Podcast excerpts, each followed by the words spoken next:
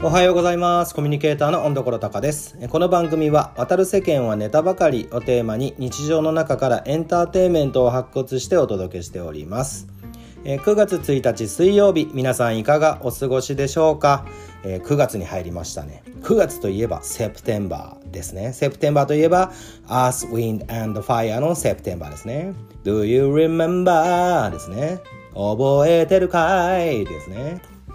えー僕はね二十歳ちょうどぐらいの時にあのディスコブームがありましてもうディスコブームってまあそのよ世間のディスコブームは去ってたんです。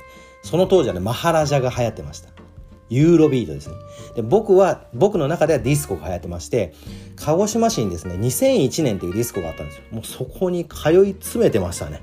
もうそこにいるのが好きで。でまああのファンク系ソウル系が中心にかかっていくんですけど最後の締めぐらいでこのセプテンバーがかかるとねなんとも淡い感じになるんですよね。いい夜の締めになるわけなんですよ。はい。セプテンバー素敵な曲なんで聞いたことがないよっていう方はぜひ聞いてみてください。はい。それでは今日はですねあの引っ越しについてお話をしてみたいと思います。引っ越し、えー、皆さん人生において何回引っ越しされてますか？これ引っ越しっていうのがえー、スパンとしては大体その1ヶ月はそこの場所にいたっていうのを引っ越しにしましょうか。うんね、例えば海外に行ったっつっても、まあ、10日ぐらいで帰ってくることもあるじゃないですか、まあ、そこは旅行ですよね。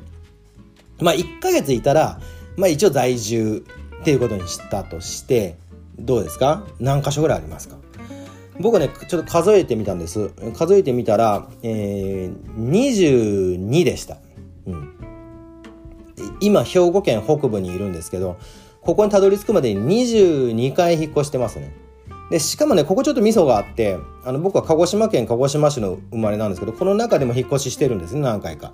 でもそっからね一回子供の頃に小4の2学期の前かな。前ぐらいに夜逃げをしてるんですね一回。はい。あの家庭の事情でね夜にそれは夜逃げは家庭の事情ですよね。家庭の事情じゃない夜逃げがあったら聞いてみたいことですけど、まあ家庭の事情で夜逃げをしました。でもまあ、親にとっては深刻な時期だったと思うんですけど、まあ、僕にとってはもう、あの、思い出旅行でしかないんですよね。あられちゃんと、あの、京都の映画村で握手をしてたりとかね。あの、楽しい記憶しかないんですけど。そんな中で、まあ夜逃げは、えっ、ー、と、多分1ヶ月以上ぐらいをずっと回っ、1ヶ月ぐらいかな、ずっと回ってたんだけど、あの日数がね少なかったらこの4人は1ってカウントします。鹿児島市から出てもうもう一回鹿児島市に帰るんですけど4人が1とカウントします。それで22です。はい。で実際えっ、ー、とじゃあこの鹿児島市に、まあ、ぐるっと回って夜逃げから鹿児島市に一回帰ってからの、えー、動きをね具体的にちょっとお伝えしてみたいと思います。もしかすると聞いていただいてる方の中に、えそこ住んでるとか、そこ住んだことあるっていう方もいる、いらっしゃるかもしれないですね。はい。えー、でまず言ってみますけど、鹿児島から まずね、えっと、アメリカに行きます。ロサンゼルスに行きます。韓国経由のロサンゼルスに行きます。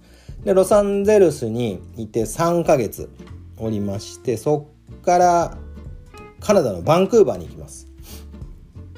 カナダのバンクーバーに行くんですけど、えー、最初の2ヶ月ぐらいかな2ヶ月ぐらいはノースバンクーバーにある友達が行ってた大学の寮に、えー、住んでました。うん。住んで、住んでましたって言っても、あの、友達と友達が2つベッドがある部屋だったんですけど、そのベッドとベッドの間の床に寝てましたね。うん。まあ、そこの話はまたちょっと今度したいんですけど、まあ、でもそこから、えー、職を見つけてバンクーバーのダウンタウンに移り住みました。ダウンタウンに住みました。でその ダウンタウンの中でも引っ越ししたのよく考えたら。した。えーとねダウンタウンの中で一回引っ越ししてるわ。だから23ですね。23本当？えー、ででバンクーバーからワーホリの期間が終わりまして一旦鹿児島に戻りました。で鹿児島からですね上京いたします。はい。上京して、えー、ここからいきますよ。最初下北沢です、はい、なんで下北沢かというとあと上京してあー違うな。最初あれだ。埼玉に住んだんだ。埼玉に友達が住んでてそこに1ヶ月ぐらい居候してますね。はい。でどうやって行っていいかも分からずにバイクで行ったんですけど、はい、東京にバイクで行ってしかもねその途中にねカナダの時にね付き合ってた彼女にねあの大阪に住んでる子だったんですけど借金返して。借金。最後にねあのカナダで勤めてたお寿司屋さんが潰れちゃってお金なくなっちゃったんですよ、まあ、そこでまあ貯蓄のしっかり持ってた彼女から10万円借りて生活してで別れちゃったんでその後。その10万円を返して、はい、から上京しました。まあそう置いといて。でで東京に上陸したんですけどどうやってさその友達のとこ行ったらいいか分かんなくてバイク便の人に聞いてバイク便の人がちょうどその埼玉の方向に配達に行く人だったんで僕の後ついてきてくださいっつってついて行って。でまあその埼玉に住みましたので24ですね。でその埼玉からえー、やっぱ東京に移動して東京でこう音楽やるならどこですかというアホな質問を物件屋さんにしたらまた物件屋さんも若いあのー、ね多分ちょっとアホだったと思うんですけど。そのお兄ちゃんが「やっぱ音楽なら下北か高円寺ですね」って言って2人であのワイワイ盛り上がりながら電車に乗ってで下北沢に住みました。はい。で、下北から、えー、下北から池袋ですね。池袋行って、えー、池袋から今度はねこれ東京地域住所的には東京じゃないんだけど横浜方面に行きますね、えー、横浜のね梶ヶ谷ってとこに行きましたね梶ヶ谷。梶ヶ谷から山手に行きました、うん、これは横浜のもう深いところですね。山手行ってもう一回ね梶ヶ谷に戻ってますね。うん。今ここはいろいろありまして。え梶ヶ谷から、えー、葛西に行きましたね。はい。葛西。ここを拠点に、えー、昨日お話ししてたあの昨日かな。バンドのツアーですね。ツアーとかをやったりとか、まあ、そこら辺からバンドの展開をようやってましたね。葛西えー、葛西から、えー、事務所が破産して神楽坂ですね。神楽坂に行って神楽坂からえー、っと神楽坂からん？神楽坂から宮前平ですね。宮前平。これ宮前平はねいや確か宮前平だけど、ね、ゲストハウスに住んでました。僕。うん。ゲストハウスはねあのー、これもねほぼ外国人。なんか僕ほぼ外国人のとこによくいるんですけど。かといって英語が流暢じゃないっていう残念な性質を持ち合わせていますけどね。まああのちょっと怪しいとこだったんですけど。で、まあ、そこからえー、大森町大森町ご存知ですか？たまにあの年末年始のマラソンね駅伝の時に通りますね。大森町に行ってえー、日吉。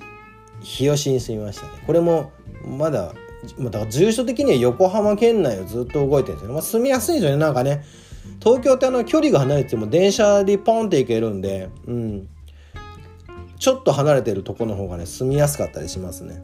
もちろんまあ中心街に住んでたらそれなりに楽しいんだろうけどまあもうね家賃がまあまだもうバカ高い、えー、ということで日吉から日吉から鹿児島に戻りました。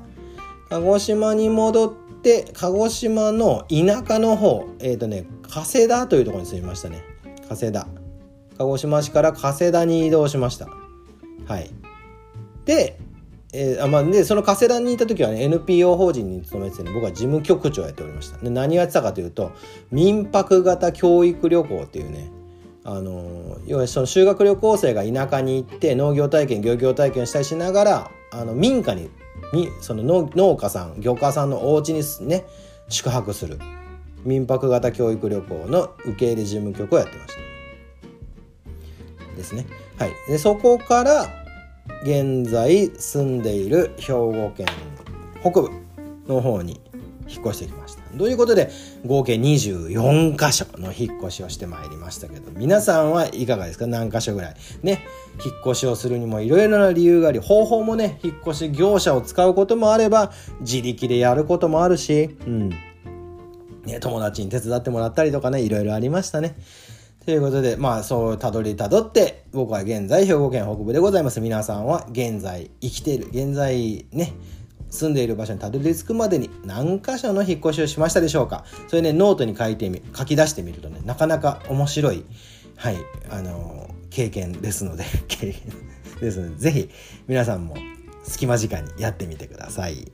ということで、温どころたかでした。今日も楽しくて愉快な一日をお過ごしください。さよなら。